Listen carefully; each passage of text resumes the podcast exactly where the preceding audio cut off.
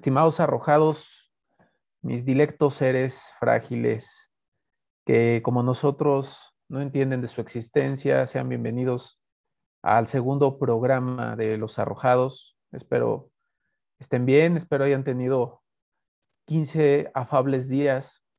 Eh, Isaac, ¿cómo estás? Bien, pues ya en este segundo programa, como dices, muy eh, emocionado por estar conversando, estar dándole este seguimiento a los temas.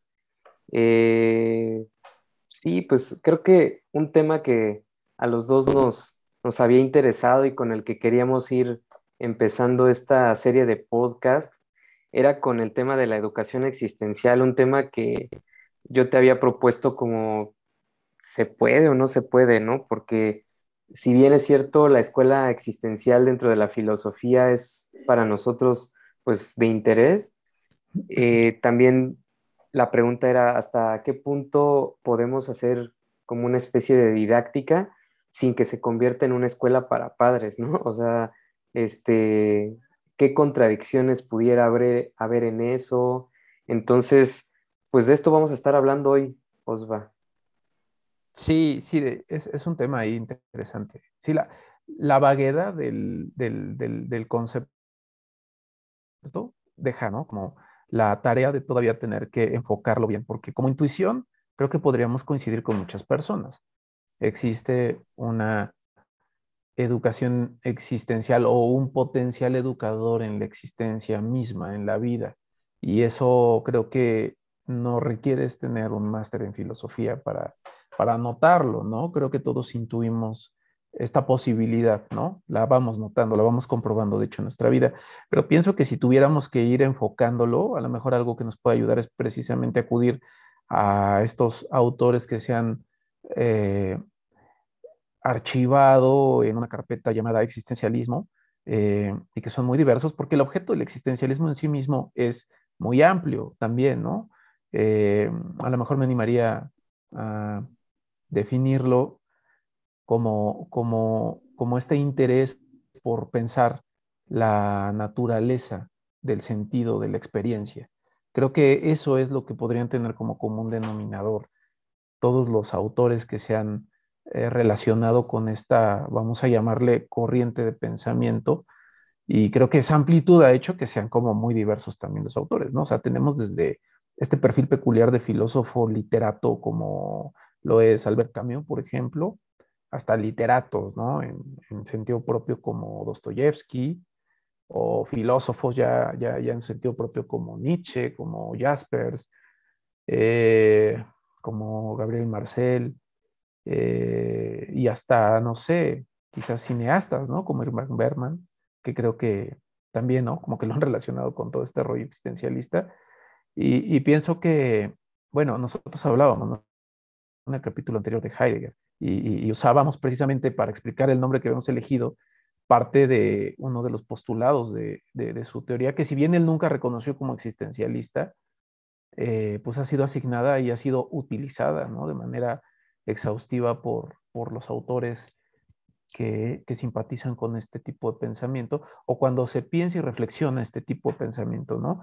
Que es el tema de los arrojados y que tiene muy de cerca un concepto que yo creo que tiene que ver mucho con esto que, que, que, que comentamos, ¿no? De, de, de, la educación existencial, que es el proyecto.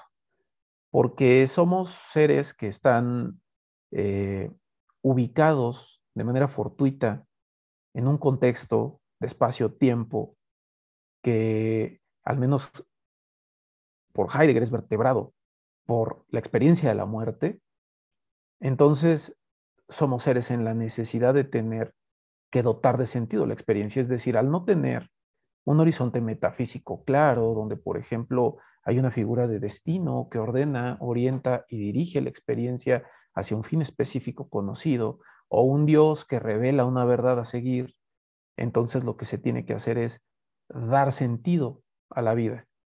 Y dar sentido a la vida es el donar, o sea, este dar es, es, es, es un verbo que viene de donar, ¿no? En su sentido más propio. Donamos sentido a la vida.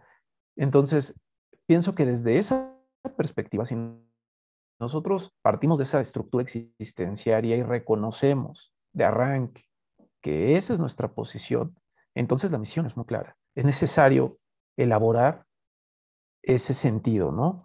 Pienso que cuando Nietzsche habla eh, de, la, de la ausencia de hechos para beneficiar o para reconocer que más bien son interpretaciones, lo que a nosotros nos concierne como vivientes, creo que está eh, rescatando esto, está reconociendo que lo que está aconteciendo es particular, es perspectiva, es sesgo, y que es necesario elaborarlo y reelaborarlo y hasta cierto punto eh, codificarlo, ¿no? metaforizarlo eh, y todas las posibles herramientas que podamos tener para poder apropiárnoslo o para poder potenciarlo o para poder proyectarlo, ya sea sobre nuestras propias acciones, sobre otros. Y, creo que en ese sentido, la educación para la vida es este ejercicio, ¿no? O sea, ya siendo, siendo muy eh, coloquiales, creo que cuando alguien dice, la vida educa, te falta barrio, ¿no? O sea, esta idea como del, del autodidacta de la vida, en el fondo está apelando a que hay un hecho muy concreto. Eh, hay, hay contenciones muy limitadas que nos orientan, como nuestro cuerpo quizá, como nuestros instintos, al menos los más básicos, como quizá algunas limitantes de tipo eh, genético, pero, pero nada más, ¿no? Fuera de eso, seguimos con el reto de tener que resolver un campo de posibilidades muy amplio. Entonces, es viviendo, ¿no? Cómo vas elaborando esas segundas contenciones, o como le llamó Aristóteles a los hábitos, esas segundas naturalezas, ¿no? Entonces, yo creo que va de ahí, ¿no? Yo pondría por ahí la base o la plataforma de la discusión. Porque el inicio de la propia eh, plática o inclusive de la propia pregunta tenía que ver con eso, ¿no? ¿Qué tanto el ser humano tiene esta disposición, digamos, natural a preguntarnos por nuestra propia existencia, ¿no? Y decíamos que han habido hitos a lo largo de la historia misma de la evolución, digamos, del ser humano, en donde se han identificado como estos momentos en los que el ser humano a través del lenguaje se hace preguntas y no solamente hacia afuera, sino también hacia adentro, es decir, cuál es mi propia naturaleza, cuál es mi sentido, que han se han sintetizado en una escuela filosófica, como decías, que es pues el existencialismo, ¿no? Entonces la pregunta era esa, si es una predisposición natural o hasta qué punto es una forma en la que nos sentimos desprotegidos, nos sentimos vulnerables, nos sentimos frágiles, que abre el camino para que nos, nos den una, digamos, una educación o nos den algunos temáticas o nos eh, conduzcan por un camino, ¿no? Es decir, cuando yo, y, claro, tú lo mismo lo mencionabas, de pronto cuando uno está viendo una serie, cuando estás viendo un meme, cuando estás pasando tu timeline ahí en tus redes sociales, pues de pronto aparecen dudas existenciales que muchas personas a lo largo de la historia se han hecho, solamente que eh, quizás no lo sabíamos o las preguntas existenciales se han modernizado, pero el tema de qué es lo que debo de hacer, pues es algo que ya se había, nos habíamos preguntado, ¿no? ¿Para qué soy bueno? ¿Qué es lo que, cuál es mi naturaleza? Eh, ¿Cuál es el sentido de mi vida? son preguntas muy clave, son preguntas muy finas dentro del existencialismo y justamente han sido resueltas por otros programas como la misma religión, incluso la misma ciencia da ciertas respuestas, ¿no? De, bueno, ¿qué eres? Bueno, pues un costal de átomos, por ejemplo, ¿no? Eso desde la ciencia. Eh, la religión te puede decir, bueno, eres hijo y producto de un ser que te creó a su semejanza, ¿no? Y lo que tienes que hacer es esto. Eh, por ahí Calderón de la Barca, en este libro de El Teatro del, del Mundo, decía, pues es que todo el mundo ya tenía un papel asignado, pero la, crisis existencial, la angustia viene cuando tú tienes que hacerte cargo. Y, lo mencionabas también en el tema de Heidegger y los arrojados, o sea, eh, ya estás arrojado, ya estás ahí afuera. Ah, y ahora, ¿qué vas a hacer? Nadie te dio un libreto, nadie te dio una escaleta, nadie te dio eh, ni siquiera el boceto de lo que puede ser tu vida. Eh, cuando nos enfrentamos a esa responsabilidad, pues caemos en una cierta angustia, un cierto miedo, un cierto temor de, pues es más fácil para mí seguir a alguien que yo proponerlo. Entonces, este, pues no quiero desgastarme y mejor prefiero seguir lo que los demás hacen, ¿no? Entonces, ese tema, esa, esa problemática era la que yo planteaba porque pues yo decía, no podemos estar adormecidos, no podemos estar en este estado de coma en, una, en un contexto social en donde nos están eh, o en donde estamos siendo exigidos a reflexionar sobre esto, ¿no? O sea, el hecho de de pronto ver una serie y decir, oye, si es cierto, me está confrontando con tal tema. Eh, por ejemplo, ahorita está eh, muy en boca de muchas personas el juego del calamar.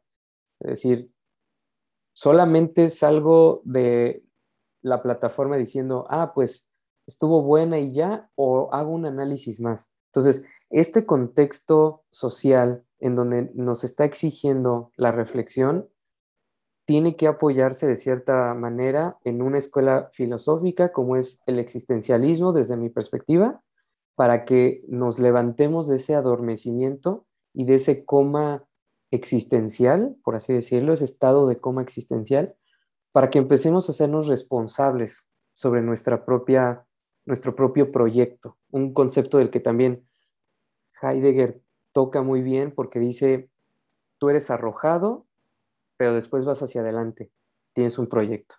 Entonces, eso es lo que eh, quisiera desmenuzar más, más a profundidad, ¿no? Sí, tú, decías, uh, perdón, decías un momento que cuando tú reconoces esta estructura existenciaria, ya hablando en términos heideggerianos, cuando tú te reconoces que tienes un campo de posibilidad a desarrollar, entonces tienes la necesidad de, dar sentido, ¿no? Se vuelve evidente que tienes que otorgar sentido a tu experiencia. Y, aunque eso suena, suena muy, muy inmediato, muy automático, es, es, un trabajo, ¿no? Porque realmente tomar esa posición es complicado, ¿no?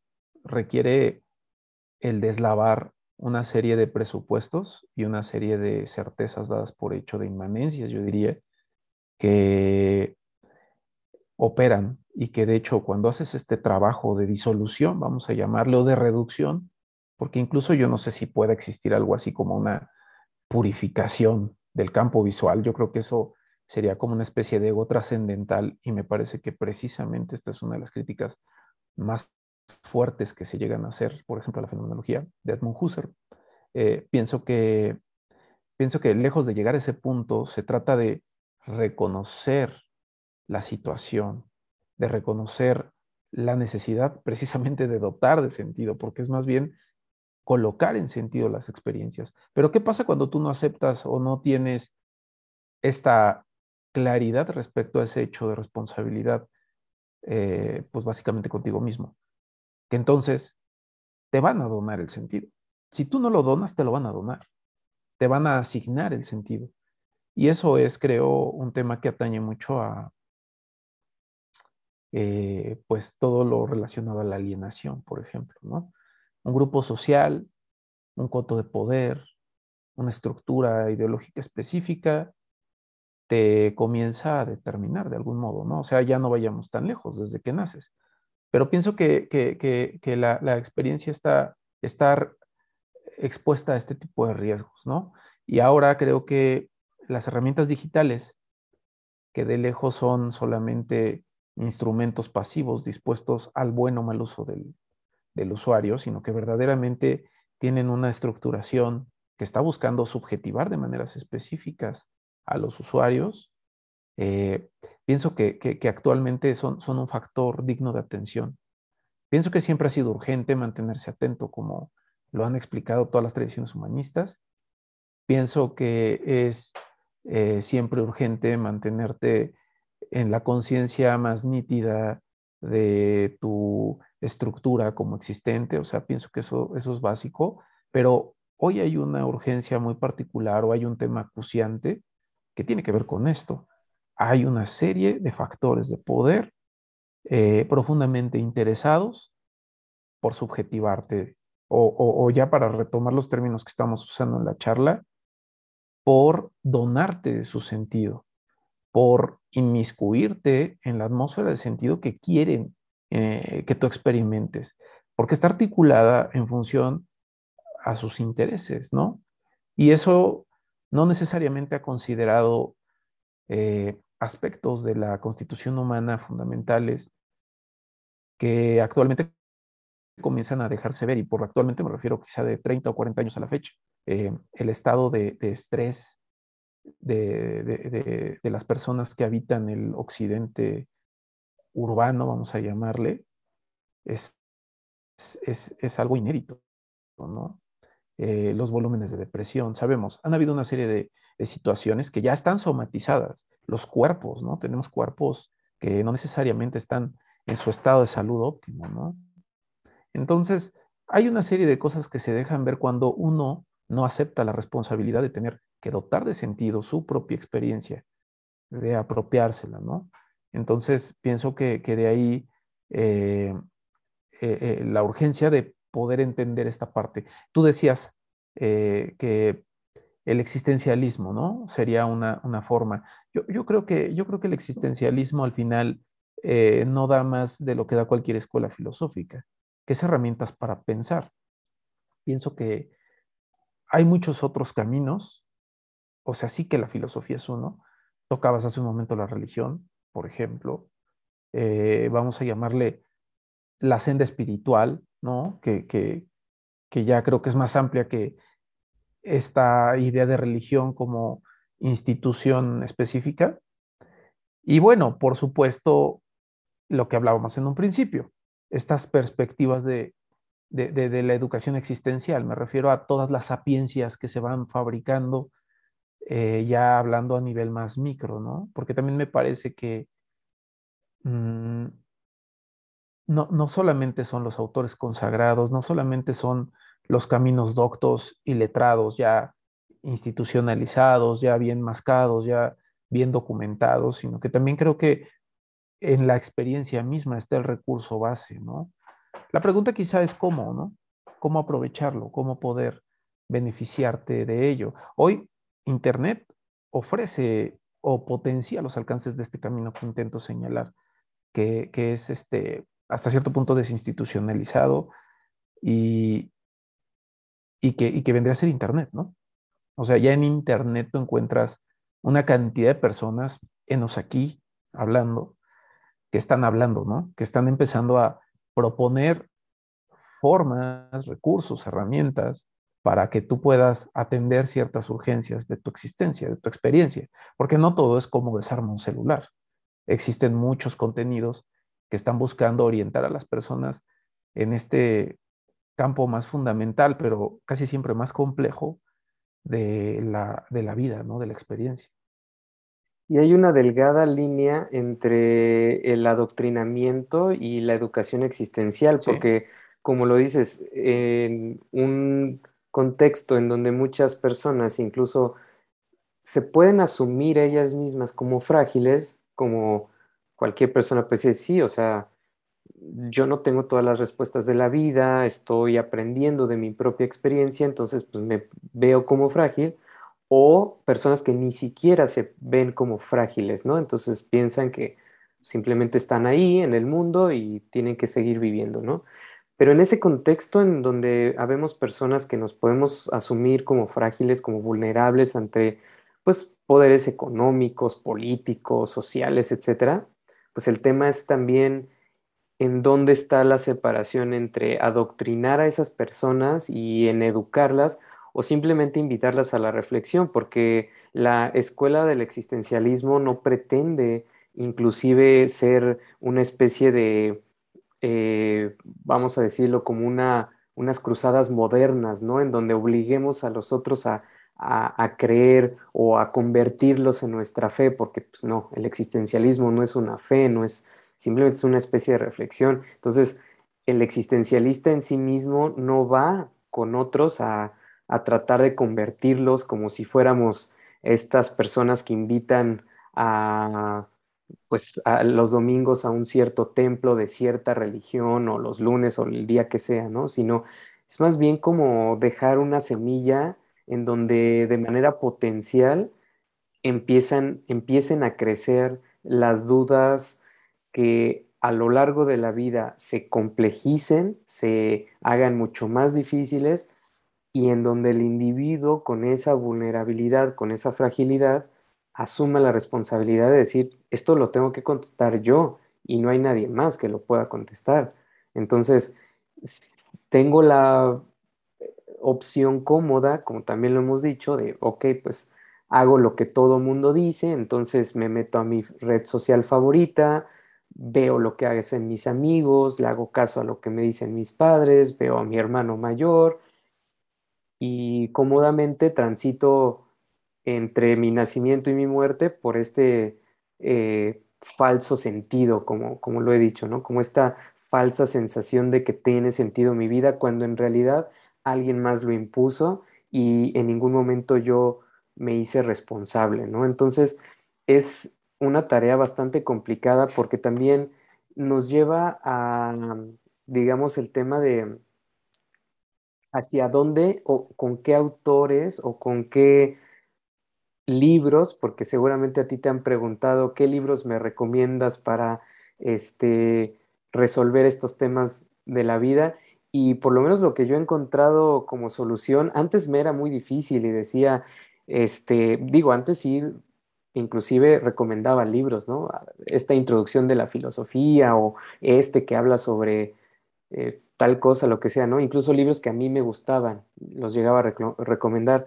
Después dije, no, o sea, pues primero el diccionario, ¿no? O sea, para que tengamos un vocabulario mucho más fino, más sofisticado, más preciso, ¿no? El, entre más palabras tenga tu vocabulario, más capacidad tienes de expresar lo que puedes sentir, ¿no? Eh, los límites de tu lenguaje son los límites de tu mundo, es lo que eh, se comentaba, ¿no? Entonces, yo empezaba por eso y ahora lo que hago es mejor recomendar libros de autores que no existen, con títulos que no existen, porque igual y me da la impresión de que la, la gente solo está buscando eso justamente, la salida fácil, el dame el libro que me resuelva mi problema como si fuera un mapa para encontrar un supuesto tesoro, ese tesoro llamémosle sentido de la vida, y en donde pues evidentemente sabemos que no lo vamos a encontrar. Quienes hemos leído algunos libros, pues, sabemos que en ninguno está la respuesta absoluta, hay que seguir explorando, ¿no? Entonces yo decía, bueno, pues lee este libro y lo que me daba cuenta es que ni siquiera lo buscaban porque no me decían como de, oye, no lo encontré, porque si lo hubieran buscado me dirían, no existe ese libro, ¿no? No existe ese autor pero me doy cuenta que ni siquiera los buscan, solamente es como la salida fácil. Ay, qué buena plática, recomiéndame un libro. Caray, pues no es así, de, no creo que sea así de fácil el tema del existencialismo, el tema de estas preguntas de sentido de la vida, el tema de eh, la responsabilidad que tenemos al ser arrojados y asumir un proyecto de vida en un corto tiempo, tiempo eh, eh, al que llamamos pues existencia, ¿no? Entonces, el reto es mayúsculo. Sí, sí es fuerte. Es interesante esto que comentas. Yo pienso que la gente se acerca a la filosofía a preguntarle cosas, pero esperando respuestas que la filosofía no da. O sea, eso pasa mucho. Mm, yo diría que normalmente a la filosofía se le demandan respuestas ideologizantes. Se, se espera que la filosofía hable como ideología. Creo que esa es la expectativa del público. Hay una suerte de imaginación donde el, filósofo es una suerte de sabedor de lo que hace falta para vivir y me parece un craso error. Y de hecho, cuando un filósofo cree que puede hacerlo, o sea, que de hecho es una buena idea, creo que, creo que cede a uno de los pecados capitales de la filosofía, que es usar toda tu formación para legitimar posturas ideologizantes, ¿no? Y eso, eso es fuerte. Creo que cuando un filósofo ha comenzado a hacer esto, se volvió coach, ¿no? O sea, pasó al dark side, valió madre, se fue al lado del autoayuda, de lo que tú quieras, ¿no? O sea, el coaching empresarial y va a empezar a enseñarte a ser millonario sin dejar de verte hippie, ¿no? O sea, no sé, pedos así bien raros. Entonces, yo creo que yo creo que es uno de los pecados capitales y hay que tener cuidado, ya sea como filósofo, pero también como lector o como consumidor de contenidos, porque también hay que saber que una persona que está intentando darte la receta de una eh, situación que de lejos puede ser calificada como eh, técnica, ¿no? Manualística, pues es digna de toda sospecha, ¿no? Son, son complicados los temas, como, como mencionabas. Entonces, yo creo que eso sería lo, lo primero, entender que la filosofía no tiene como labor respuestas concretas, dar estrategias de solución. Yo, yo diría que su labor es problematizar. Y por eso ahorita que comentabas que, que, un camino podría ser el existencialismo, yo no creo que haya una sola filosofía, en especial una filosofía contemporánea o moderna, que tenga algo que dar para resolver nada. Eh, me parece que son herramientas de localización, son, escribía en, en un ensayo, son, son cartogramas que te ayudan a ubicar tu posición en una cierta situación de sentido, ¿no? Pero no resolver. Ahora, sí que hay una faceta de la filosofía que es resolutiva.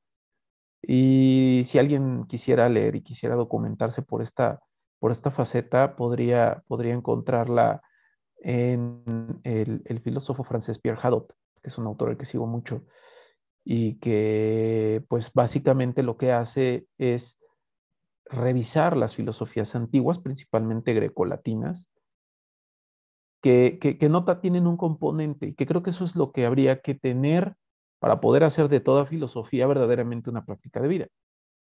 Y es los ejercicios espirituales.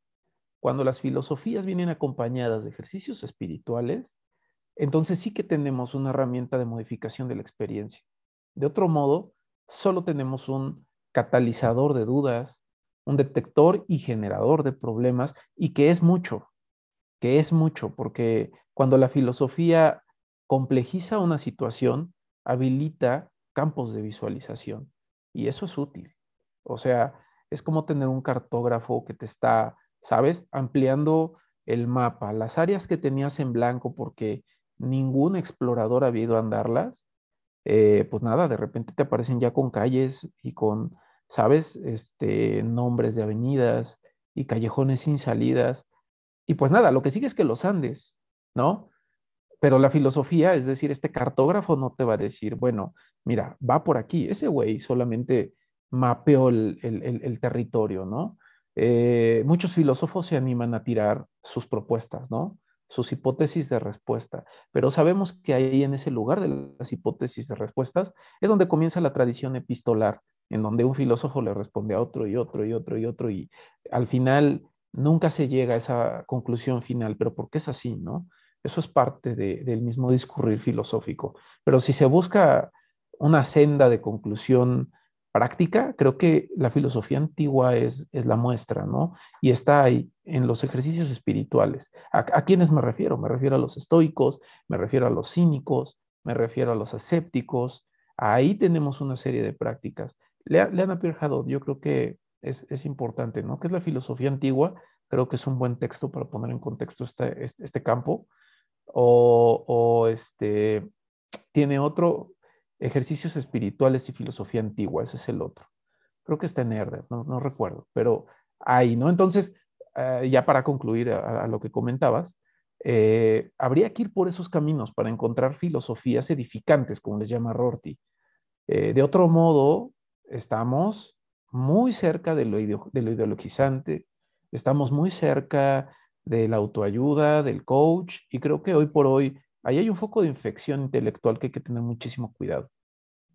Cuando hablábamos de la idea de este conversatorio, justamente una de las preocupaciones que teníamos los dos era no llegar a ese punto, porque decíamos, cuando hagamos el podcast, no queremos que sea una un espacio en el que la gente venga a encontrar respuestas quizás, eh, pues sí, de su vida, de su pareja, de su trabajo, de su familia, personales, porque ubicarnos en una posición de expertos era algo que nosotros habíamos identificado y que sabíamos que era un riesgo, que era aventarnos a un precipicio en donde íbamos a caer a todos esos podcasts, evidentemente de, de eh, gente, digamos, que trata de hacer coaching, que trata de hacer autoayuda, que trata de hacer todo esto, ¿no?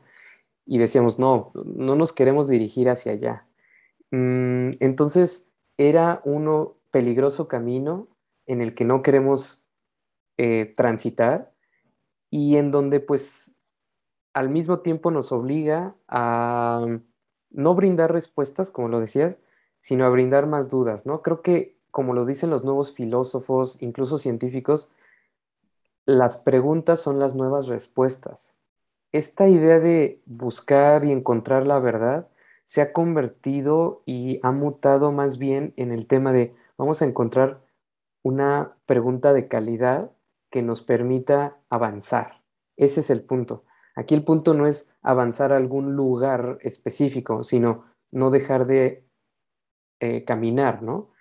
Entonces, en este ejercicio de exploración constante en nuestra propia vida y en la vida como seres humanos, es decir, como especie en este planeta, pues tiene que ver con eso, ¿no? Con plantear las preguntas de calidad, no asumirnos como expertos, porque tú y yo no lo somos y creo que pues no nos hemos presentado como tal, para únicamente atender a esta necesidad natural que tenemos tú y yo como seres humanos, que es, hay preguntas que, que surgen, que me causan preocupación, que me causan enojo, que mm, trato de resolver para saber si podríamos vivir en una sociedad más armónica, medianamente civilizada, ¿no?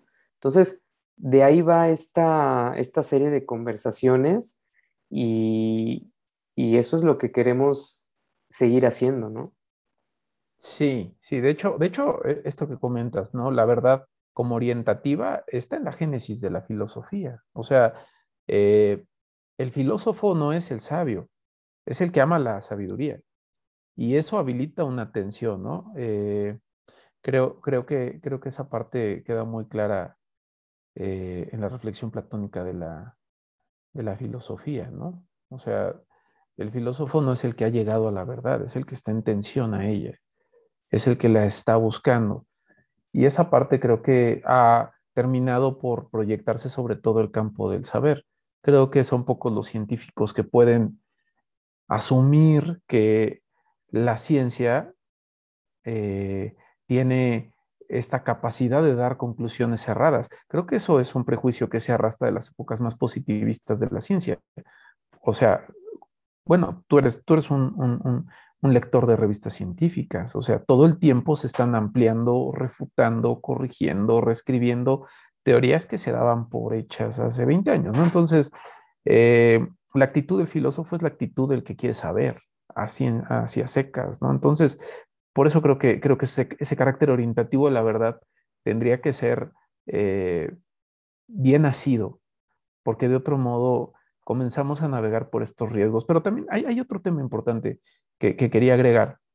Si por alguna razón tú, eh, como filósofo, como psicólogo, como buen samaritano, eh, vas queriendo ayudar a la gente a entender la existencia, creo que también te puede llevar algunos tragos amargos, porque también es cierto que si bien la existencia en esta calidad de proyecto, en esta calidad de, sabes, eh, posibilidad imposible, vamos a llamarlo, eh, si, en esta situación, pues si te das cuenta que, ir andando sobre tus pasos es una manera de, ir entendiendo y de ir construyendo principios orientativos. También lo cierto, y aquí esto, esto creo que lo podemos ver muy bien en las tradiciones espirituales, eh, también hay un tiempo para aprender. O sea, no solamente es la vida como una especie de madre sabia que te da, o sea, también hay momentos para, querer saber.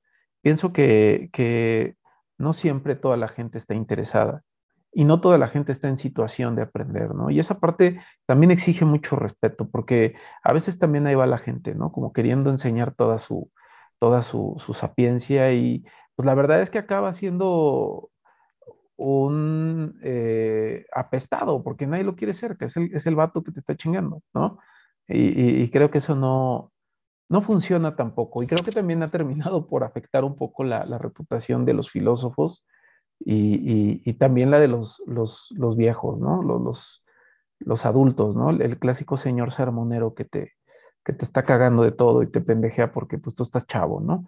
O sea, pienso que ahí hay también como que guardar ciertos límites. O sea, si hay educación para la vida, sí hay que hacernos conscientes, pero creo que hay un momento para, para que en uno se habilite el hambre de, de saber eso. Y creo que no hay forma de adivinar cuáles son las condiciones que lo dan, porque yo conozco gente muy joven que es muy precoz y que desde muy, muy pequeñita está como, sabes, eh, con, preguntas muy agudas, muy, muy preocupados por, por, entender eh, ciertas dimensiones de la vida que a lo mejor eh, podrías atender prácticamente sin complicarte tanto. Y hay adultos que dices, güey, no veo cuándo, cabrón.